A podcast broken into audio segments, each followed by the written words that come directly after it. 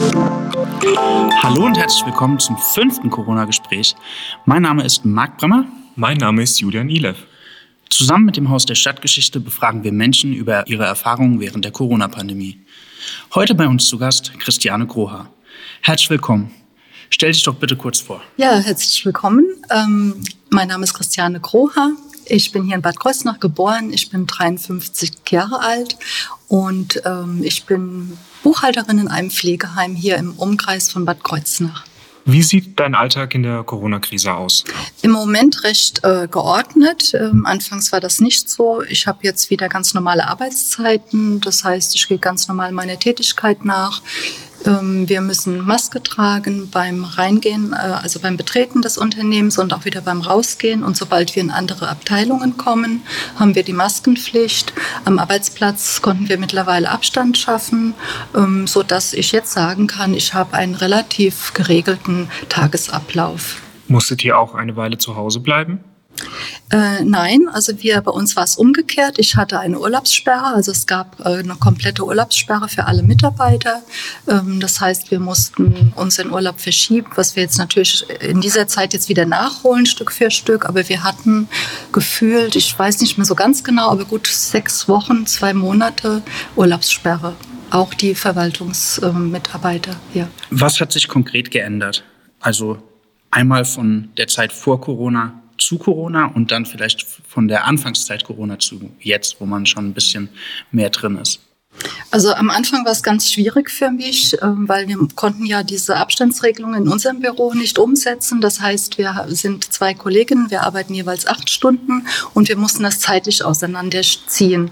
Und bei zweimal acht Stunden äh, ist das natürlich sehr schwierig. Meine Kollegin äh, hat ein schulpflichtiges Kind. Sie kam dann eine Stunde früher und ich habe meine Arbeitszeit um sieben Stunden nach hinten verschoben. Das heißt, ich habe dann, das war eine große Einschränkung und eine große Veränderung für mich, was auch ein bisschen mit Ängsten verbunden war. Ich habe also im Büro dann abends wirklich bis 10 oder 11 Uhr gesessen, ganz alleine im Bürotrakt. Vielleicht erinnern Sie sich noch im März, als das Ganze so weit war, war ja auch noch dunkel bis in den April hinein. Und äh, das war schon eine große Belastung. Und das hat sich jetzt wieder gebessert. Wir konnten jetzt bessere Abstandsregeln schaffen mit dieser Zeit halt, die wir auch hatten. Und ähm, ja, ich kann jetzt wieder ganz normal äh, arbeiten gehen, also eine ganz normale Tagarbeit. Ja, so die, ähm, das Tragen der Maske, das war anfangs ein bisschen ungewohnt, aber da hat man sich, ja, wie wahrscheinlich alle Menschen, dran gewöhnt.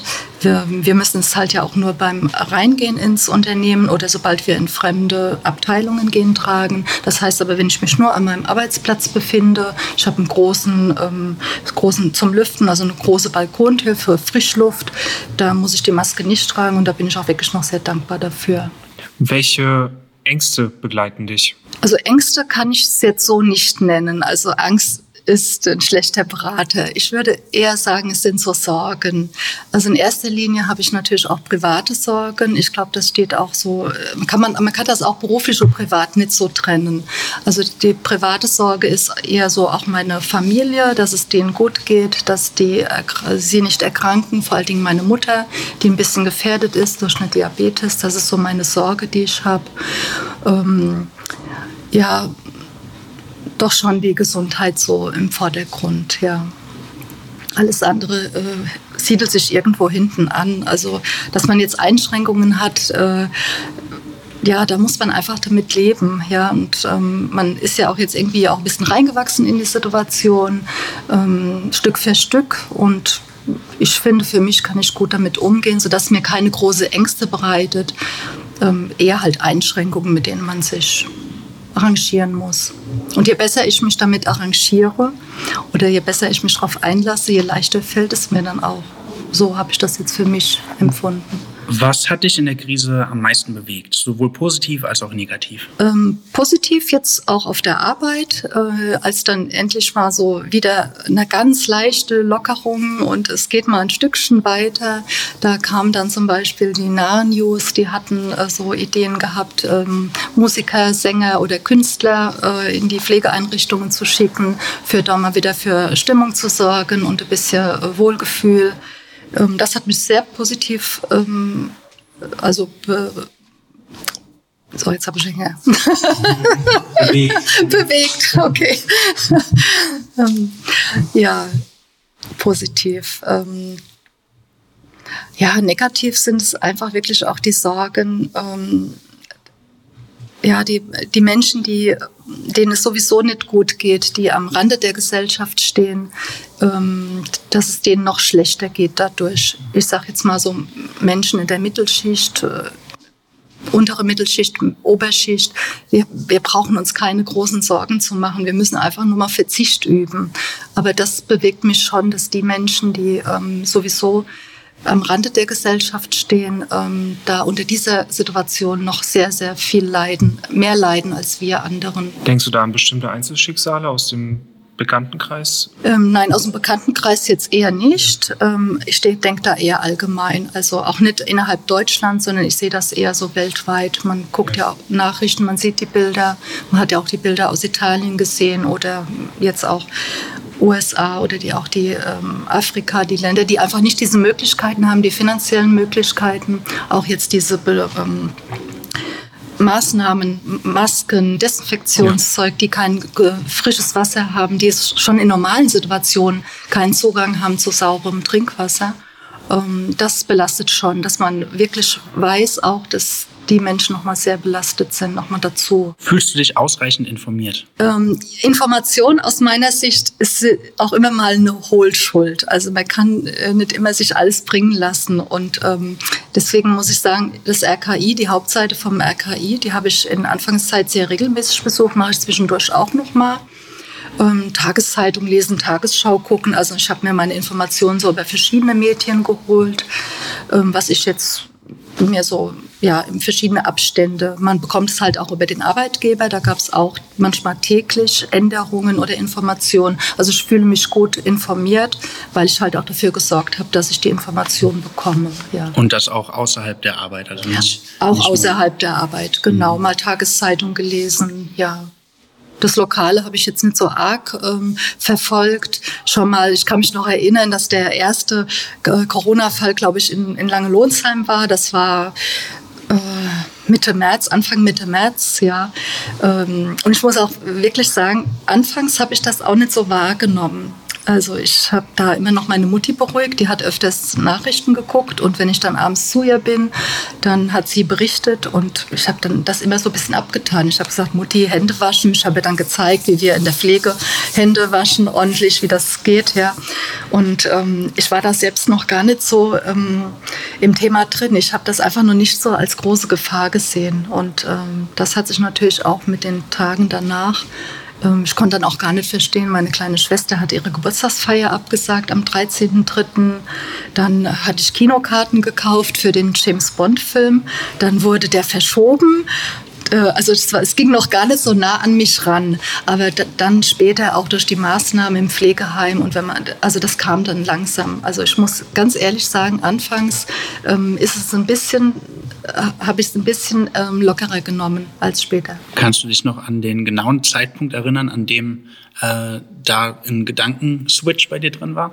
Ähm, denn genau, also es gibt keinen Tag, aber es gibt so eine Woche, nämlich diesen Geburtstag meiner kleinen Schwester. Das war der 13.3.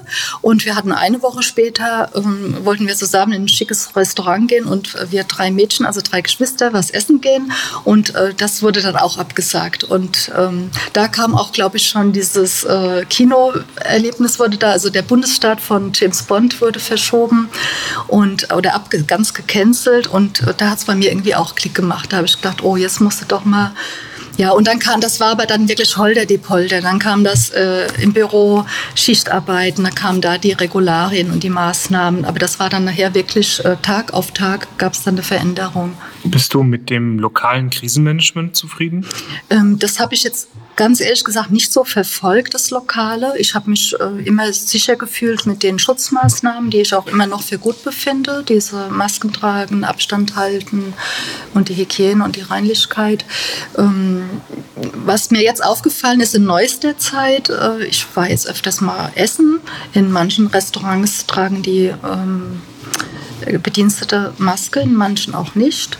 Äh, in manchen Eisdielen muss ich meine Adresse dalassen, obwohl ich Stammkunde bin, dreimal die Woche. Ich muss sie dreimal die Woche dalassen. In anderen Eisdielen ähm, habe ich noch nie eine Adresse abgegeben. Äh, da bin ich verwundert. Und deswegen ähm, bin ich nicht so ganz sicher, ob dieses Krisenmanagement vielleicht auch ein bisschen lückenhaft ist. Also eine subjektive Einschätzung jetzt, ja. Es war vielleicht auch ein Ausnahmefall, aber das ist mir jetzt einfach so in den letzten Wochen aufgefallen, was ich halt hinterfragt habe für mich. Welche Rolle spielen für dich in der Krise soziale Netzwerke und welche nutzt du? Ähm, ich nutze kein soziales Netzwerk. Das Einzige, ich weiß nicht, ob das dazugehört, ich bin ja 67 geboren. Ähm, WhatsApp nutze ich natürlich schon, aber das ist kein soziales Netzwerk. Ich war mal in Facebook, ähm, habe das aber vor vier, fünf Jahren stillgelegt, weil mir das einfach nicht gefallen hat. Ich musste mich dann so beschäftigen mit den Einstellungen, wer darf was lesen und wer nicht. Das war mir alles zu kompliziert. Und ähm, dann habe ich mich da äh, abgemeldet. Das ist aber schon viele Jahre her. Und ich mag das einfach nicht. Das ist nicht meine Welt. Also ich mag lieber den persönlichen Kontakt zu den Menschen, den pflege ich auch sehr intensiv zu meinen Freunden und Familie auch. Aber diese sozialen Netzwerke kann ich jetzt keine Antwort geben, weil ich einfach nicht dran teilnehme. Hast du WhatsApp vermehrt genutzt während des Lockdowns zum Beispiel? Ähm, ja, schon, weil einfach diese persönlichen Kontakte weggefallen sind. Aber ich habe es auch umgeswitcht auf Telefonate. Das heißt, ähm, WhatsApp hat man mal einfach äh, mal so in der Familiengruppe Freunde, aber die persönlichen Te Telefonate, die sind auch noch wichtig. Und mittlerweile geht man auch langsam äh, über. Man darf es ja auch. Zum Beispiel morgen Abend habe ich eine Freundin eingeladen zum Abendessen und dann wird am großen Tisch mit Abstand gedeckt und dann können wir auch mal äh, ein Glas Wein zusammen trinken mit Abstand und, mhm. und das ist machbar und das finde ich auch gut. Gerade Facebook ist ja Quelle von Fake News en masse. Sind dir woanders Fake News begegnet? Falsche Informationen? Ähm, jetzt bewusst nicht. Ich hoffe nicht. Also ich bin auch sehr sorgsam mit den Medien, die ich nutze. Also die Tageszeitung, der öffentliche hier zum Beispiel in Bad Kreuznach oder die kostenfreien Wochenblätter. Ähm, ja, Internet halt schon, aber auch dann wirklich auf die offiziellen Seite gehen. Also ich bin auch jetzt so kein Fan von den, ähm, sag jetzt mal Sat1, RTL und diese Sendungen. Das ist nicht so mein Ding. Ich schaue mir dann gern mal SWR an. Die Landesschau Rheinland-Pfalz, die gehört zu meinem Abendprogramm fest dazu. Und dafür folge ich dann auch schon mal, was die Frau äh, Marlo Dreyer äh, dann auch mal in ihren Interviews preisgibt. Das verfolge ich dann schon und ich denke, das ist auch eine seriöse Quelle. Gab es ein besonders einschneidendes Erlebnis auf deiner Arbeit das dich besonders geprägt hat während der Corona-Zeit? Ja, das gab es. Äh, ich kann mich sehr gut erinnern, dass ich an einem Abend nach Hause gefahren bin. Die Situation auf der Arbeit war ähm, wirklich sehr schwierig für mich. Ich konnte teilweise gar keine Buchhaltungsarbeit mehr machen. Ich habe dann äh, einfach versucht, äh, die Bewohner zu beruhigen, die dann einfach nicht mehr zu ihr, warum kann meine Mutti nicht zu mir kommen oder warum darf ich jetzt nicht raus? Und das war eine sehr belastende Zeit. Ähm, da habe ich auch viel unterstützt und habe auch mit Gesprächen, also mit den Bewohnern oder Angehörigen versucht, das Beste aus der Situation zu machen. Und es war auch sehr belastend, auch als ich in der Zeit noch im Dunkeln gearbeitet habe. Ich bin dann äh, abends um neun, zehn, manchmal auch um elf aus dem Büro raus. Es war dunkel, bin nach Hause gefahren und habe den ganzen Weg geweint, weil ich einfach so sehr belastet war durch diese Situation die äh, mich so hilflos gemacht hat auf dem Arbeitsplatz und zugleich auch äh, die Sorge um ähm, die eigene Gesundheit, die Sorge um die Mutter und die Sorge um die Familie, die meine Geschwister. Das war sehr belastend. Du äh, hast gesagt, du bist auch unterstützend dann in, ich nenne es jetzt mal Pflege, ein bisschen tätig gewesen? Nein, in der Pflege nicht. Okay. Einfach in Gesprächen. Ja, wir haben ja. so ein Foyer und da haben sich die Bewohner anfangs noch aufgehalten und da sind etliche äh, Tränen gekullert und äh, da hat man dann einfach, da kann man sich nicht rumdrehen und sagen, ich mache jetzt meine Kopien, äh, ich muss jetzt an meine Arbeit, da bleibt die Arbeit einfach liegen. Äh, das, da hat man ein Gespür dafür. Ähm, dass man jetzt einfach da mal mit, mit einem Gespräch, mit einem Lächeln äh, einfach mal auch für eine wirklich äh, schnelle Hilfe sorgen kann. Mhm. Und das kam auch gut an. Also ähm, das ging relativ schnell, dass man auch dann mal die älteren Leute einfach ein bisschen beruhigen konnte. Ist aber auch im normalen Alltag so. Die, äh, die älteren Herrschaften haben oft Redebedürftigkeit und wenn man dann einfach mal sich zwei, drei Minuten mal auf der Couch im Foyer oder beim Rausgehen, allein schon beim Rausgehen mal ähm, am Bewohner vorbeigeht, der auf der Bank sitzt und dann nochmal einen Smalltalk hält, äh, wie war ihr Tag, hat das Mittagessen geschmeckt und äh, war ihre Tochter heute da. Und dann äh, ist es für mich, mir gibt es ein gutes Gefühl, wenn ich dann nach Hause fahre und man hat auch noch, äh, ohne dass man eigentlich viel Einsatz hat, ähm, noch eine gute Tat vollbracht und hinterlässt auch noch ein Lächeln bei einem selbst und ähm, bei dem Gegenüber. Das sind die Tätigkeiten, die in der Jobbeschreibung nicht geschrieben stehen. Genau, die ja. stehen nirgends beschrieben. Ja, ja, genau, die macht man aber. Das ähm, ja, gehört dazu. Ja. Hattest du Angst, dass du eventuell den Virus mit ins in dein Arbeitsumfeld tragen könntest? Nein, diese Angst hatte ich nicht. Also ich habe äh, mich schon vorher äh, immer regelmäßig die Hände gewaschen, auch vorm Essen. Ähm, deswegen war das für mich jetzt mit diesen Hygienemaßnahmen keine große Einschränkung. Also wir haben natürlich jetzt noch zusätzlich diese Maske und es gibt ja zusätzlich noch Desinfektionsmittel, was ich natürlich auch noch vermehrt mache. Aber ich habe schon anfangs äh, schon immer gut auf diese Dinge geachtet vor Corona. Und äh, ich hatte da keine Sorge. Ich habe zu Hause Abstand gehalten. Ich bin die ersten Wochen auch gar nicht zu meiner Mutter. Also ich habe da wirklich äh, soziale Kontakte ähm, gemieden und äh, keine großen Gruppen. Also da habe ich mich wirklich dran gehalten. Aus verschiedenen Gründen. Also Selbstschutz, Schutz meiner Familie und auch diese Wichtigkeit am Arbeitsplatz. Das war mir sehr wichtig. Also ich wollte auf keinen Fall äh, die Person sein, die äh, den Virus äh, weiterträgt, also einfängt oder weiterträgt. Also da habe ich mich sehr äh, diszipliniert verhalten. Ja. Im Nachhinein auch gut so. Mittlerweile gibt es Lockerungen, aber trotzdem die Hygienemaßnahmen, die sind definitiv das äh, Wichtigste aus meiner Sicht. Und sind leicht händelbar, leicht umsetzbar. Wenn du jetzt nichts mehr ergänzen wollen würdest, äh, würde ich mich an der Stelle für das Gespräch bedanken. Ja, ich bedanke mich auch. Es war äh, sehr schön, mit euch zu reden hier. Für mich eine ganz neue Erfahrung und auch äh, danke, dass ihr mich eingeladen habt. Ich wünsche, dass wir alle gesund bleiben und dass wir diese Zeit gut überstehen, ähm, dass wir auch in die Zukunft was mit reinnehmen, ähm, vielleicht auch mal wieder Verzicht üben was wir ja jetzt gezwungenermaßen äh, mussten und was eigentlich gar keine schlimme Sache war. Im Gegenteil, es ist auch mal wieder schön, äh, sich mal zu besinnen aufs Wesentliche. Vielen Dank. Vielen Dank, Christian. Dankeschön.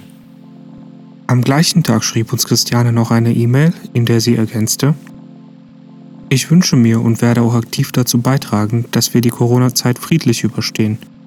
Den Lippenbekenntnissen der Politiker müssen unbedingt Taten folgen. Und die Menschen, die in allen sozialen Berufen Höchstleistungen erbringen, sollen eine bessere Wertschätzung und Entlohnung ihrer Arbeit erhalten. Das Klatschen auf den Balkonen war eine großartige Geste der Unterstützung und darf keinesfalls im Sande verlaufen. Das war die fünfte Folge des Corona-Gesprächs. Vielen Dank fürs Zuhören und bis bald.